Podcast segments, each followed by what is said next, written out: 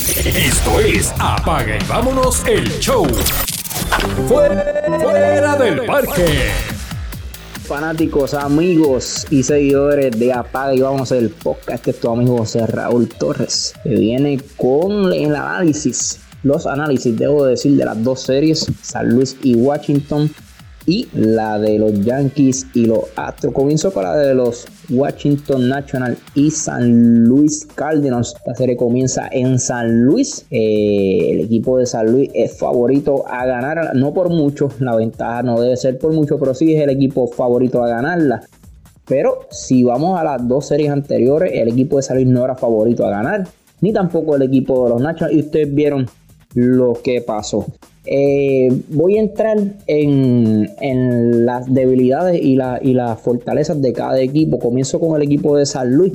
El equipo de San Luis, eh, aunque su picheo ha demostrado eh, que, es capaz de, ¿verdad? de, cargar este equipo, al igual que en, en, muchos años, este equipo de San Luis siempre se ha acostumbrado a tener buenos lanzadores que provienen de la finca, eh, su desarrollo es muy bueno eh, en esto de, del picho. Hay que darle también crédito a Yadier Molina. La verdad es que Yadier Molina sabe cómo ganar y sabe cómo, cómo llevar estos lanzadores. El equipo de San Luis, entiendo yo, una de sus debilidades es que su alineación depende mucho de, su tercero y cuarto bate, que lo es Osuna y Goldschmidt. Pero cabe señalar que Yadier Molina tuvo una gran serie con el equipo de Atlanta. Entiendo yo que también el equipo de Atlanta no tomó las mejores decisiones en, cuando, cuando fueron a lanzarle a Yadier Molina. Eh, en ese juego donde estaban adelante por una carrera, que el equipo de, San Luis empató con un doble Yadier. Tú tienes la primera desocupada. No, no entiendo por qué el dirigente optó con lanzarle eh, una bola prácticamente por el centro del plato a Yadier Molina así conectando un doble, aunque fue con, de poca fuerza el batazo, pero tú con la primera desocupada entiendo yo que tú puedes cuidarte con este bateador de experiencia. Ha estado en múltiples juegos de, de, postemporada. Yo entiendo que, la dirección no, no tomó, no fue, no, no fue precavido a, enfrentarse a, a Yadier Molina. Eh, entiendo que esa es una de sus debilidades. Otra de las debilidades es eh, que su picheo, aunque sí, tiene una rotación muy buena, eh, con, dirigido por T. a eh, Hudson, pero su tercer lanzador y su cuarto lanzador para mí, a mi entender, mi opinión, Nicolas y, y Wainwright no son, no son eh, Nicolas lo fue el año pasado bien dominante, pero este, este año no, no, no lo fue. yo entiendo que eso, lo que es Nicolas y el mismo Wainwright, aunque es un veterano y lanzó muy bien contra Atlanta, pero ya no son los mismos lanzadores y cuando macheas este picheo con el equipo de Atlanta, un equipo donde tienes a, ah, perdóneme, con el equipo de los Nationals, un equipo donde tienes a Corbin, eh, Churchill, y, y, Corbin, son lanzadores que prácticamente están en el pick. Chelsea se puede decir que es el más veterano, porque ustedes saben que a Chelsea todavía le quedan varios años, todavía está en, su prime. Cuando tú macheas estos lanzadores con los lanzadores de San Luis, donde único yo creo que tiene un poquito de ventaja el equipo de San Luis es cuando se enfrenten a, cuando, cuando lance Frailty, su, su mejor lanzador. Eh, yo creo que esas son las dos debilidades que tiene el equipo de San Luis al entrar, estas, al entrar a esta serie. Positivo, la fortaleza del equipo de San Luis. Yo creo que la veteranía de Jair Molina es, es un factor bien clave para este equipo. Eh, entiendo también que su relevo es muy bueno, es mucho mejor que el equipo de los Nationals. Así que eh, con estos dos datos entiendo yo que el equipo de San Luis si quiere, si quiere eh, Bom, obtener esta victoria en esta serie. Sus lanzadores, como lo es Nicolas y Wainwright, tienen, tienen que, que, lanzar bien, tienen que, demostrar eh, que, que, no, que, que aunque tuvieron un mal año, pueden, pueden lanzar muy bien en la serie. Las debilidades del equipo de los Nationals, eh, claro está, el relevo. El equipo de los Nationals, su relevo ha sido un desastre todo el año. Por tal razón utilizaron a Chelsea y utilizaron a Strasbourg y al mismo Corbin como, como relevista en la serie de los Dodgers. Eso es uno de, de las debilidades que tiene este equipo. Ahora mismo tienen, eh, entiendo que esa es una la debilidad de ellos grande. Su alineación es bastante buena, no como el equipo de San Entiendo que también tienen más, tienen poco más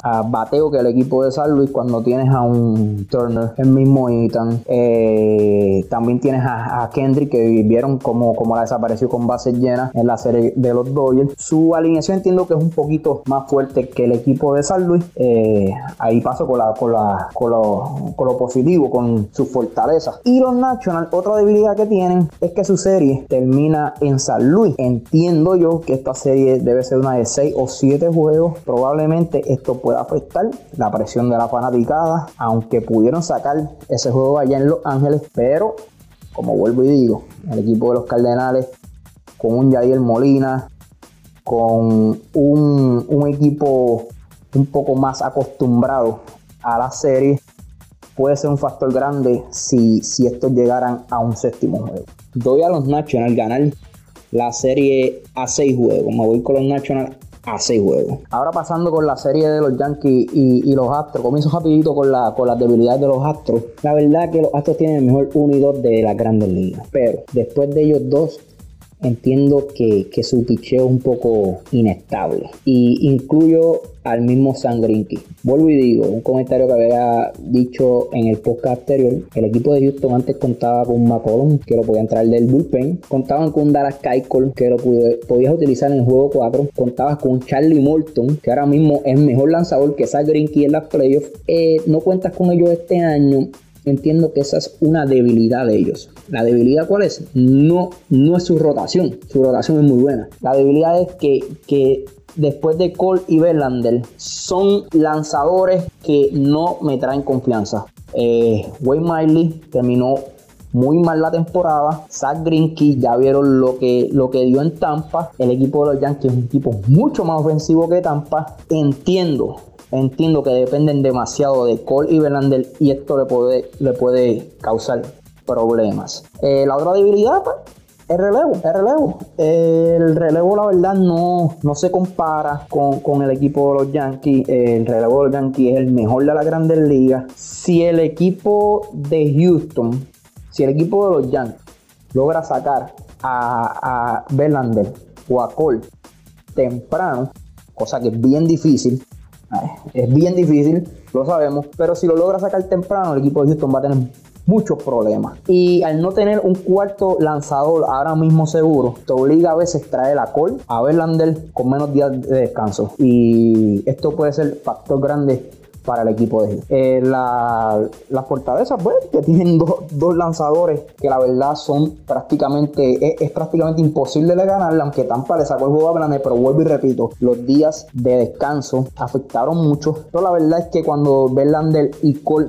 están en la loma de lanzar, el equipo de Houston tiene un 80% de probabilidad de sacar el juego. Las fortalezas del equipo de los Yankees Dame comenzar con las debilidades. Las debilidades del equipo de los Yankees. Eh, la verdad es que su, sus estelares eh, todavía, aunque lanzaron muy bien, Tanaka la lució muy bien, Paxton hizo el trabajo, Severino lanzó muy bien, pero hay que ver con esta ofensiva de los Astros. La ofensiva de Minnesota era muy buena, pero ustedes saben que era una ofensiva un poco más de, poder. Esta ofensiva de los Astros, una ofensiva que logra llegar más a base, eh, batea más en conteo y, la verdad que han estado en el baile de los playoffs esta alineación por 3, 4, hasta 5 años, desde el 2015, cuatro años atrás, esta alineación ha estado en lo, debo decir, desde el 2014, si, si, si, si, si no estoy mal, desde el 2014. Esta alineación, una alineación que está ya acostumbrada a este escenario, no es la misma de Minnesota, que sabemos que Rosario, eh, aunque ya habían estado en un wildcard game, no habían estado en una serie como tal.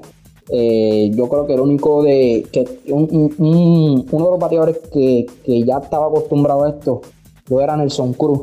De ahí en adelante no, no, no había esta experiencia en esa alineación. Eh, sí, esa es una, una de las debilidades del equipo de los Yankees. Y la otra debilidad que comienza la serie en los Astros y terminan en los Astros. Posiblemente esta serie sea también de 6 o 7 juegos. Factor fanático puede afectar mucho al equipo de Nueva York. Pero me voy con Nueva York en seis juegos. Seis juegos. Entiendo que los Yankees van a sacar un juego en Houston para llevar esta serie uno a una a Nueva York y allá sacar dos juegos y terminar la serie en, Houston en el sexto juego. Así que este es mi análisis. National en 6, al igual que el equipo de los eh, Yankees en 6. Vamos a ver lo que sucede.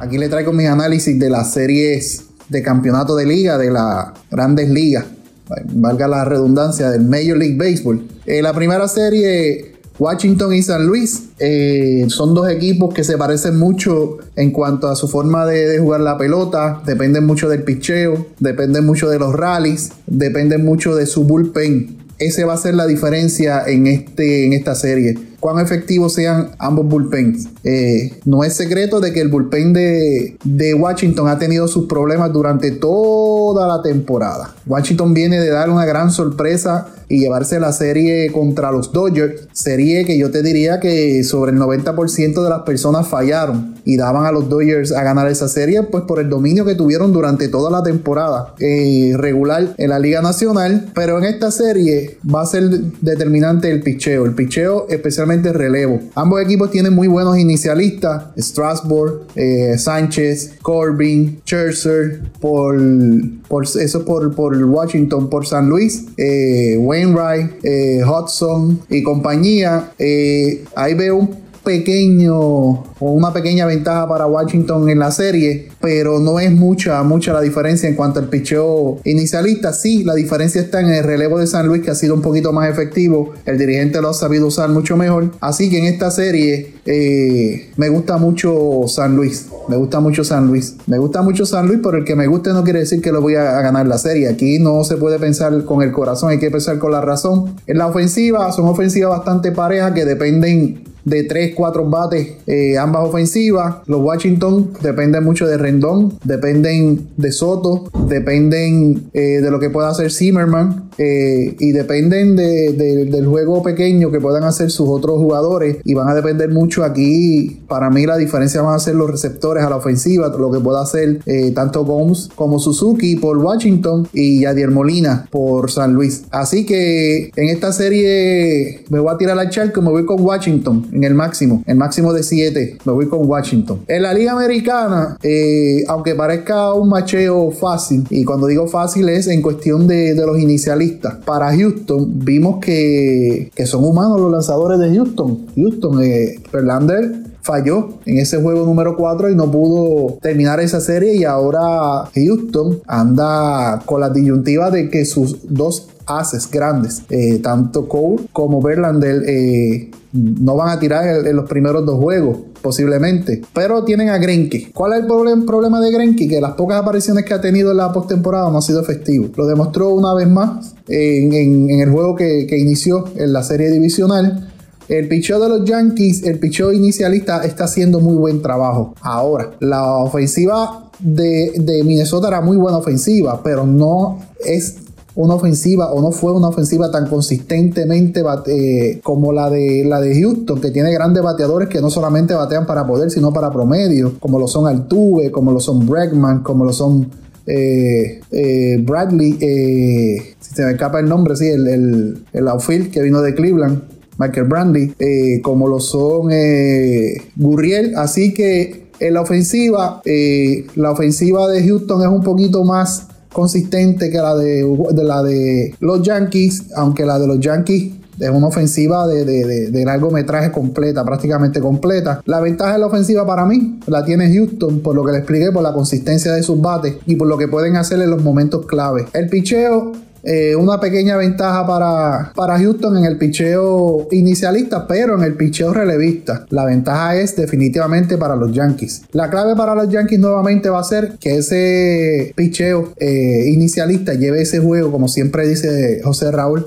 hasta la quinta, la sexta entrada, posiblemente hasta la séptima entrada adelante o perdiendo por, poco o, empate, para que entonces venga el relevo, que no es secreto que el, bullpen, el relevo de los Yankees es de los mejores, si no el mejor en todas las grandes ligas. El bullpen de, de Houston no es el mejor, ha tenido muchos problemas durante toda la temporada de inconsistencia, han votado muchos juegos Nuevamente lo demostraron en la serie divisional contra Tampa Bay. Tampa Bay le dio dolores de cabeza a ese equipo y ese, eh, de los Houston y a su bullpen. Así que en la ofensiva la ventaja la tiene Houston. En los inicialistas, Houston tiene la, la ventaja, pero en una, una parte clave que es el juego y es muy importante es el relevo.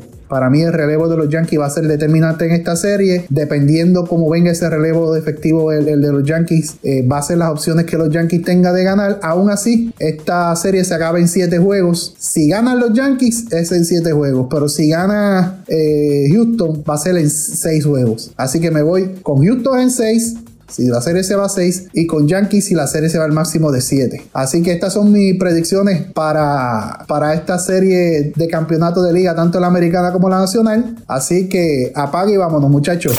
Esto es Apague y vámonos el show.